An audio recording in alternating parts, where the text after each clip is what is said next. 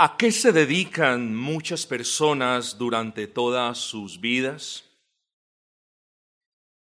¿Qué será tan grande y tan esplendoroso que vale la pena el riesgo que corren las personas buscando esas cosas?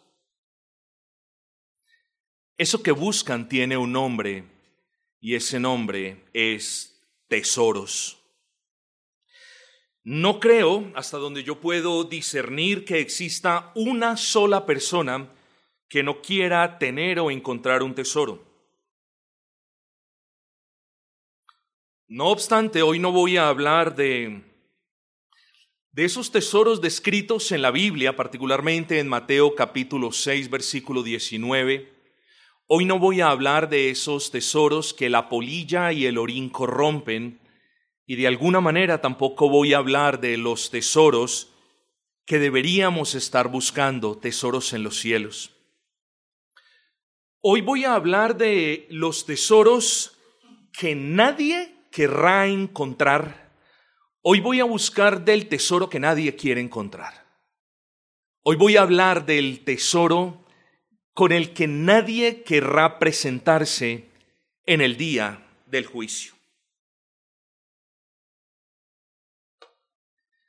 Vamos a la palabra de nuestro buen y gran Señor en la mañana de hoy y les pido que abran sus Biblias en el libro a los Romanos capítulo 2 y vamos a leer tres versículos. Romano capítulo 2, comenzaremos la, la lectura en el versículo número 5.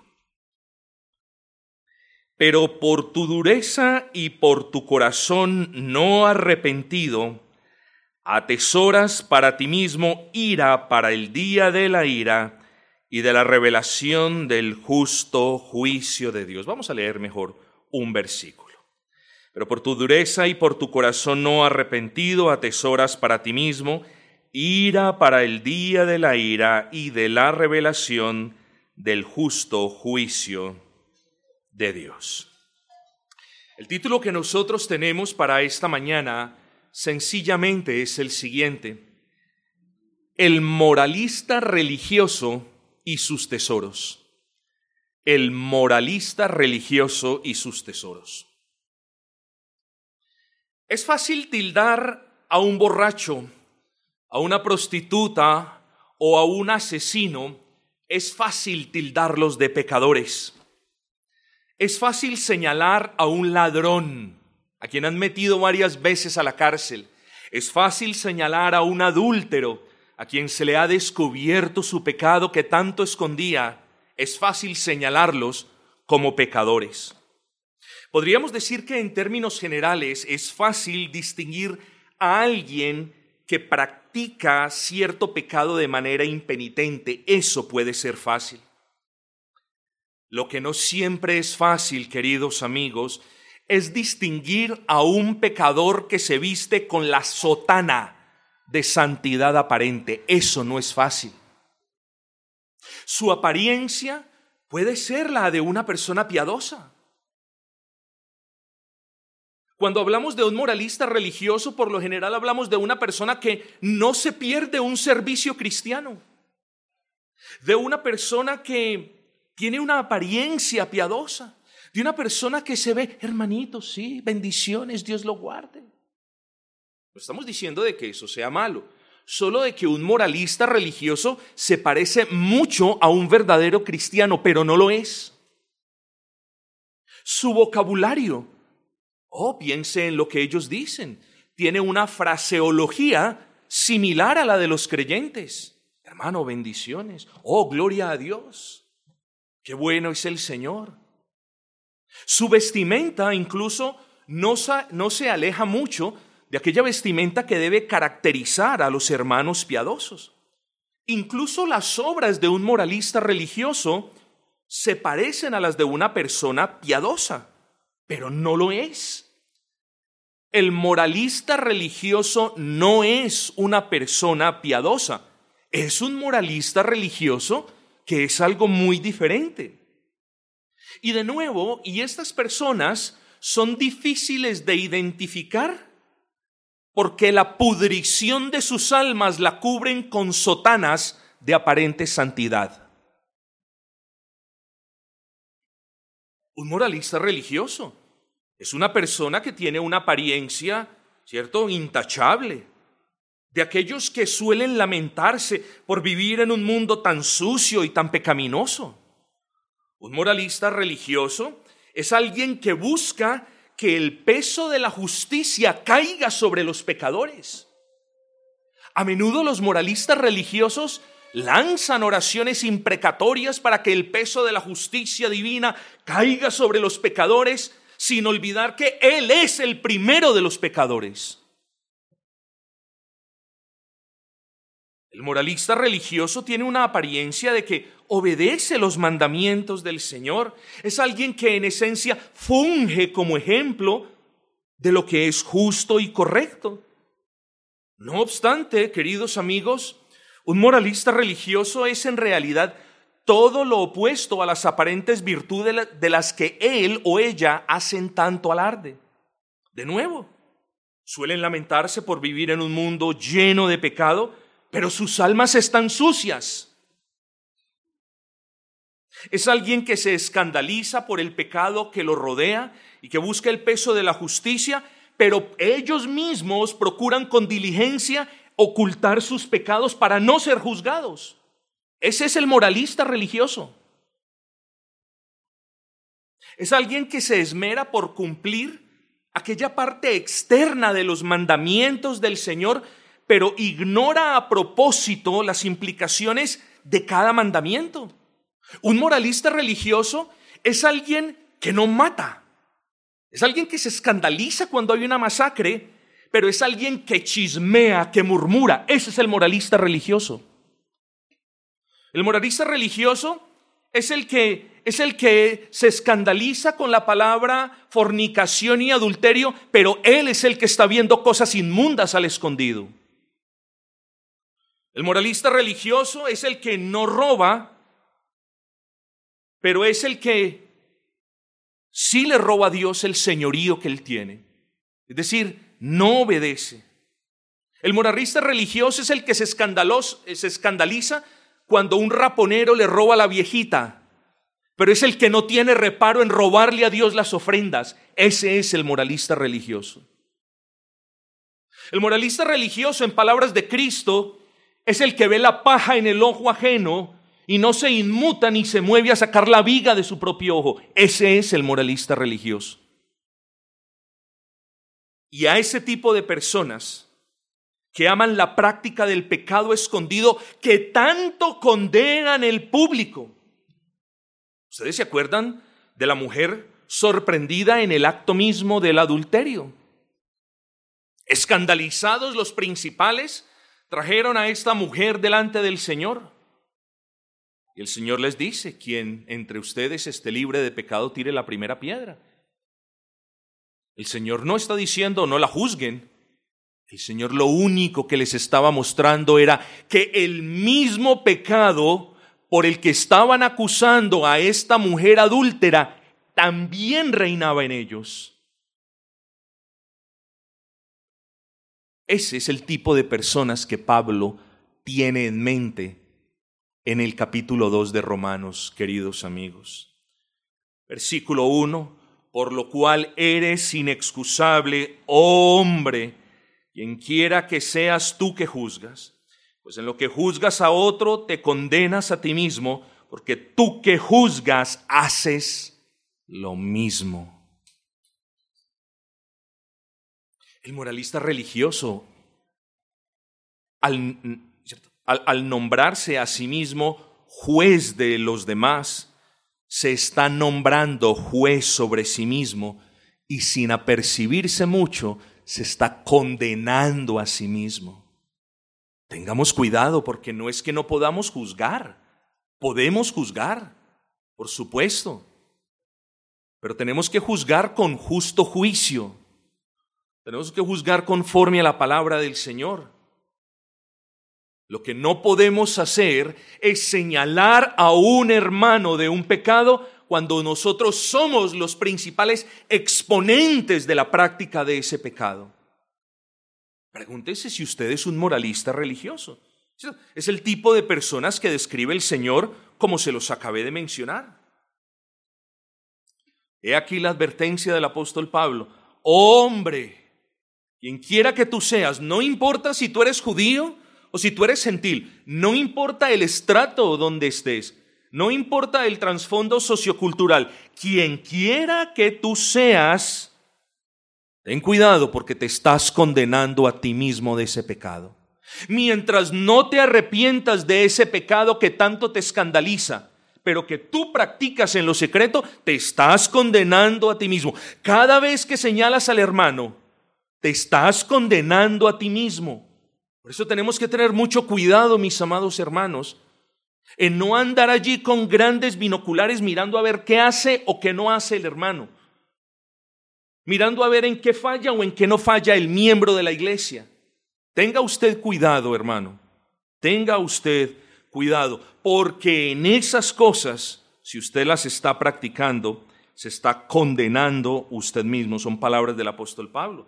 Versículo número dos, mas sabemos que el juicio de Dios contra los que practican tales cosas, ¿de qué cosas está hablando? De las cosas, del hábito que tiene el moralista religioso de estar señalando a otros cuando él es culpable de esos pecados. El apóstol le dice, pero tenemos la certeza de que el juicio de Dios a los que practican tales cosas es según la verdad. Es decir, se cumple porque se cumple. Dios ciertísimamente juzgará a los que son culpables de estas cosas, no según las apariencias de la sotana de la piedad. No, no, no, no, no. La sotana de la piedad nos engaña a todos. Dios no, no ve la sotana de la piedad que algunos profesantes de la fe cristiana y algunos hermanos se visten. Dios no ve eso. Dios no ve las apariencias, Dios ve la verdad. Tenga cuidado, hermanos. Tenga cuidado. Porque como dice la pequeña ilustración, cuando usted señala a un hermano de un pecado del que usted es culpable, hay tres dedos testificando en contra de usted y hay un dedo también testificando en contra de Dios. Tenga cuidado. Versículo número tres. Y piensas esto, oh hombre, tú que juzgas a los que tal hacen y haces lo mismo que tú escaparás del juicio de Dios. ¿Tú crees que con la sotana de la apariencia santa vas a escapar el juicio de Dios? Por supuesto que no. El día del juicio de Dios la sotana se caerá y la vergüenza de tu pecado quedará al descubierto. Tenga cuidado. Pero preguntémonos o miremos tres cuestiones al respecto del juicio de Dios. ¿Qué es el juicio de Dios? ¿En qué consiste y cuándo sucederá el juicio de Dios? De manera sencilla, ¿qué es el juicio de Dios o en qué consiste? Bueno, es un evento real en el que Cristo juzgará las obras de cada persona. Ese es el juicio de Dios. Es un evento real, repito, en el que Cristo juzgará las obras de cada persona. Ah, bueno, ya entiendo qué es el juicio de Dios. Pero ¿en qué consiste? El juicio de Dios consiste en que Cristo, juzgando las obras de cada persona, le da a cada persona lo que merecen las obras. En eso consiste el juicio de Dios. ¿y cuándo se llevará a cabo? Cuando Cristo regrese en el día de su manifestación gloriosa. Miren lo que dice, repito el versículo 3. Oh hombre, tú que juzgas a los que tal hacen y haces lo mismo, ¿Tú piensas que escaparás del juicio de Dios? Mire, querido amigo, los únicos que pueden escapar del juicio de Dios son aquellas personas que han sido perdonadas por Dios. Los únicos que pueden escapar la manifestación de la ira por la injusticia en el juicio de Dios son solo aquellos que han confiado en el Señor Jesucristo. Son solo aquellos que han sido revestidos de su justicia. Son solo aquellos que llevan unas vestiduras que han sido teñidas con la sangre del cordero.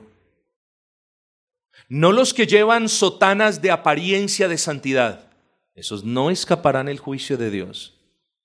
Son solo aquellos que han sido cubiertos con la justicia de Cristo. Y esa sotana de santidad aparente no le servirá para engañar a Dios. Note que lo estoy llamando a que se despoje hoy mismo de esa sotana de apariencia de santidad.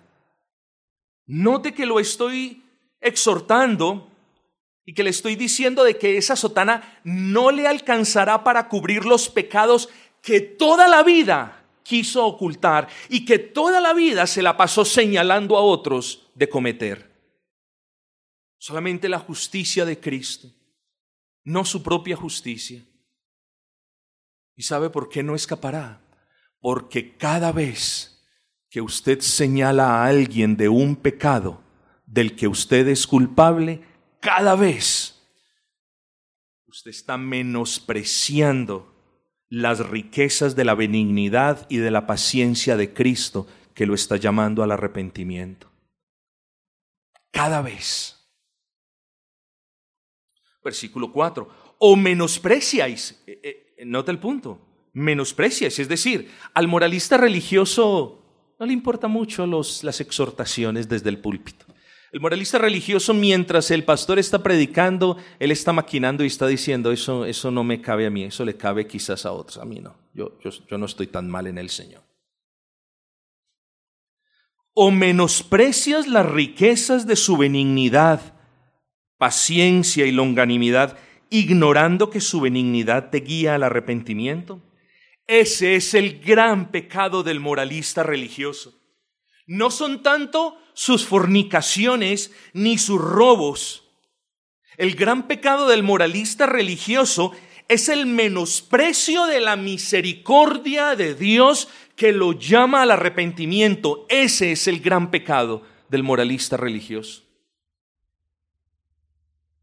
Sus grandes pecados son negarse a ver su pecado y esforzarse por ver el de los demás. Ese es el gran pecado del moralista religioso. El moralista religioso sabe de sus pecados, ve sus pecados, pero en, vez de verlos y de venir a Cristo, prefiere enfocarse y esforzarse por ver el pecado de los demás. Y el segundo gran pecado de todo moralista religioso es que menosprecia el llamado que Dios le hace al arrepentimiento. Y a medida que se desprecian estos llamados, a medida que se desprecian estos llamados al arrepentimiento, lo que se está en realidad menospreciando es la abundancia de la misericordia y de la bondad de Dios. Usted lo debe entender. Que cada vez que usted escucha el Evangelio, que cada vez que usted se expone a la palabra y hay un llamado al arrepentimiento, y esto porque Dios le ha hablado a su corazón, y cada vez que usted se niega a venir al arrepentimiento, usted está menospreciando la misericordia que Dios le está extendiendo a través de ese llamado.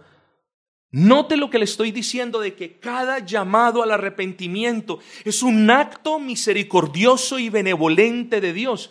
Y es con eso en mente con lo que nosotros entendemos el versículo 4.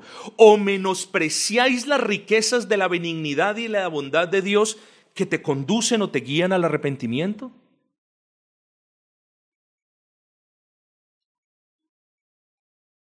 Versículo 5. Pero por tu dureza y por tu corazón no arrepentido, ah, el moralista religioso y sus tesoros.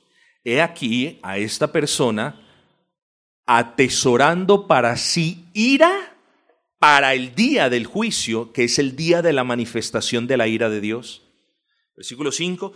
Pero por tu dureza, porque te resististe a arrepentirte. Ojo, ojo con lo que sigue y por tu corazón no arrepentido, el moralista religioso no está arrepentido. Atesoras para ti mismo, no para aquel a quien ves, no para aquel a quien señala su pecado, no, atesoras para ti mismo, atesoras para ti, que estás señalando siempre a los demás, atesoras para ti mismo, ira para el día de la ira y de la revelación del justo juicio de Dios. Miren, miren lo extraño, miren la, la paradoja de la vida del moralista religioso. juzga a los demás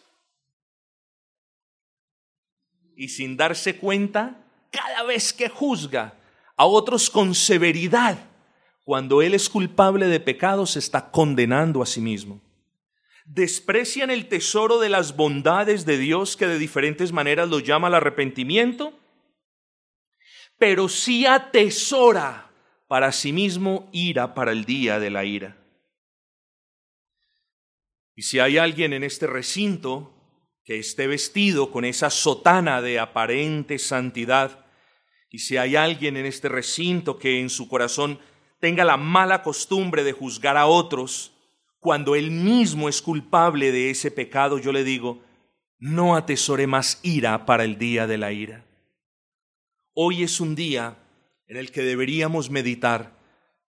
No les estoy diciendo que aprendan a convivir con el pecado de sus hermanos. No les estoy diciendo que permitan que sus hermanos se paseen por la iglesia en pecado y que ustedes no puedan llamarlo al arrepentimiento y no le puedan tener, le puedan dar una exhortación. No estoy diciendo eso. No les estoy enseñando a que toleremos el pecado y mucho menos no estoy repitiendo las falsas enseñanzas carismáticas de no, no podemos juzgar. Les estoy diciendo, tengan cuidado. Tengan cuidado con estar más enfocados en mirar el pecado de los demás y no el de ustedes. Tengan cuidado en no estar viendo las faltas de los hermanos así cuando las suyas son aún más grandes. Tengan cuidado de estar señalando por costumbre. Tengan cuidado de estarle buscando patas al gato, de buscarle la caída al hermano, de buscarle las Ah, las falencias al hermano, mírese las suyas primero y entonces cuando usted crea que Dios ha obrado en usted, acérquese humildemente al hermano. Tenga cuidado con querer que la justicia de Dios caiga sobre ese hermano, cuando el primero que debería recibir esa justicia es usted por hipócrita y por moralista.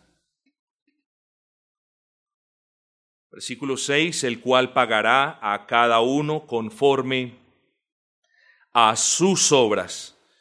Espero que usted entienda que aquí y ahora que lo que más debe importarle es la santidad y la pureza de sus obras.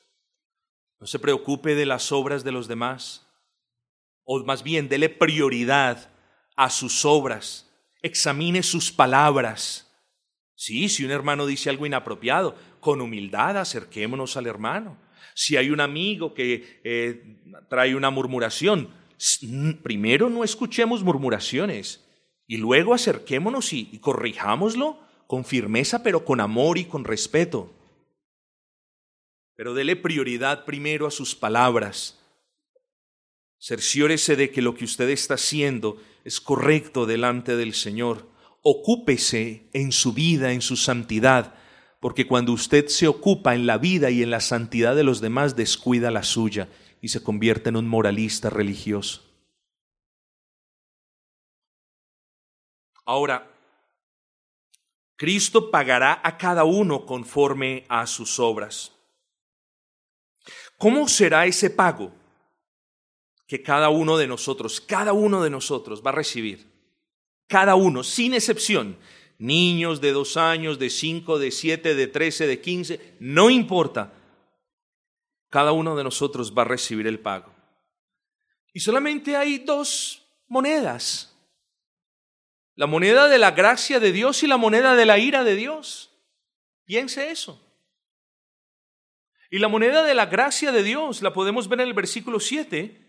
Vida eterna recibirán los que en vida perseveran en bien hacer, buscando gloria y honra e inmortalidad. Estas tres palabras, gloria y honra e inmortalidad, describen, digámoslo así, el lugar celestial y la presencia de Cristo mismo en los cielos. Vida, gloria, honra e inmortalidad tendrán aquellos que durante en vida busquen a Cristo y lo encuentren como su Señor y Salvador. Miren lo hermoso. buscan a Cristo y Cristo los encuentra. Buscan la gloria de Cristo y Cristo los glorificará. Buscan la honra de Cristo y Cristo los honrará. Y buscan la inmortalidad de su alma y Cristo los resucitará en el día postrero. Nosotros los que hemos venido a Cristo somos grandemente bendecidos. Y ese día, también en gracia, Dios nos pagará conforme al fruto de nuestras obras. Mis amados, hay algo que nosotros como creyentes no podemos ser. Y no podemos ser hipócritas. Si fallamos, si nos resbalamos y en ocasiones también caemos, pero no podemos vivir en hipocresía. Yo no me puedo presentar delante de ustedes cuando mi vida es una vulgaridad. Ninguno de ustedes, hermanos, es llamado a vivir dobles vidas, vidas inmorales en lo secreto y vidas de apariencia de santidad en lo público. Eso es abominable a los ojos de Dios, hermanos. Ninguno de nosotros fue comisionado por Cristo para señalar, acusar y buscar el juicio de Dios sobre el hermano. Somos exhortados a animarle si vemos algo, en lo privado, no en murmuraciones públicas, ni en corrillos, ni en reuniones, en lo privado, con sabiduría, con sapiencia, con inteligencia. Tengamos cuidado con este moralista del que nos habla el apóstol Pablo. Pero el moralista religioso, entre tanto, ocupado en juzgar a los demás, en condenar a los demás y en rechazar los llamados al arrepentimiento, también recibirá algo. Ira y enojo. Eso nos dice el versículo 8. Podría extenderme un poco más. Y no obstante, se me acaba el tiempo de este breve mensaje. Yo le haré un llamado al arrepentimiento hoy. Y no se lo hago porque a mí me haya nacido. Se lo hago porque Cristo me ordena hacerlo. Luego quiero hacerlo. Pero el llamado al arrepentimiento es una orden que me da Cristo como predicador del Evangelio. Yo hoy llamo a cada uno de ustedes a examinarse, pero no a examinarse conforme sus propios estándares, sino a examinarse conforme a la luz de la palabra de Dios. Y una vez examinados, estoy convencido de que cada uno de nosotros verá su pecado. Y si usted hoy tiene la dicha, la bendición de ver su pecado, y si usted hoy puede ver también la hipocresía que quizás hay en usted o que ha habido a lo largo de semanas o de meses, si usted hoy puede ver eso, o si usted hoy puede ver otro pecado, damos gloria al Señor que hoy es día de arrepentimiento. Hoy es día de perdón de pecados. ¿En base a qué? Bueno, en base a la genuinidad o al carácter genuino de la fe, no al tamaño de la fe. No haga esfuerzos por aumentar una fe que usted no puede hacer. Si Dios ha sembrado en usted la fe, es decir, la convicción, la certeza inequívoca de que Cristo es la segunda persona de la Trinidad, es el Dios encarnado, es aquel que descendió a este mundo a vivir de una manera santa, representando entonces por esa fe puesta en Él a todos aquellos que en Él creemos, si usted cree que Cristo es Dios encarnado y que ese Cristo fue golpeado, fue escupido, fue crucificado, fue lacerado por sus pecados, si usted cree que ese Cristo derramó su sangre, toda su sangre, por su hipocresía, si usted cree que ese Cristo murió por usted, si usted puede abrazar esa convicción de que Dios mismo pagó el precio que sus pecados merecen y que ese sacrificio fue acepto por el Padre, si usted mismo puede creer eso, aunque sea que lo crea de la manera más pequeña posible, hoy mismo tiene perdón de pecados y vida eterna. Bendito Evangelio en el que no nos toca hacer nada. Bendito Evangelio en el que encontramos promesas abundantes de perdón de pecados, de misericordia, de paz para con Dios, de una nueva vida, de un nuevo corazón, de unas nuevas inclinaciones. Bendito Evangelio que hoy nos da esas cosas si abrazamos a Cristo y si creemos que Él pagó por nuestro pecado y que pagando por nuestro pecado, la ira de Dios fue apaciguada, de tal manera que Él ahora ya no ve a quienes creen en Él como sus enemigos, sino que los adopta como sus hijos, y todo por medio de la fe. Bendito Evangelio, que te llama al arrepentimiento incluso a los creyentes. No desprecie esta muestra de benignidad de Dios para con usted hoy. Más bien por el contrario, quienes hemos creído en Cristo y si usted ahora ha confiado en Cristo, comencemos a hacer tesoros en los cielos, donde la orina y la polilla no corrompen, y donde ladrones no minan ni hurtan. Y dejémonos de hacer hacernos tesoros aquí en la tierra, y más importante aún, no hagamos tesoros de ira, no recopilemos ira sobre ira y sobre ira, para que el día de la ira, toda esa ira caiga sobre nosotros. Miren la misericordia que Dios tiene para con usted. Hoy usted tiene vida y puede escuchar este mensaje y puede escuchar estas promesas y puede creer si tiene la capacidad para abrazar a Cristo y hoy mismo puede estar en paz con Él y pertenecer a la familia de Dios y ser hermano de Cristo y gozar de una nueva vida en el Espíritu. Todo eso gracias a lo que Cristo hizo en la cruz del Calvario, a cómo Él murió por nuestros pecados y a cómo Él resucitó para justicia nuestra. Ese bendito Cristo y solo en ese bendito Cristo hay salvación para todos los que creen en Él. No se haga tesoros en la tierra y mucho menos no sea un moralista religioso que atesora ira, ira a diario, mirando los pecados de los demás, teniendo a otros como culpables cuando él mismo es más culpable que los demás. Porque a nuestros ojos nosotros somos santos y puros y más justos que el justo, pero a los ojos de Dios somos más culpables que los demás. Los pecados nuestros son pocos, siempre los pecados de los demás son más grandes y más escandalosos. Tengamos cuidado y vengamos al arrepentimiento en el nombre de Cristo.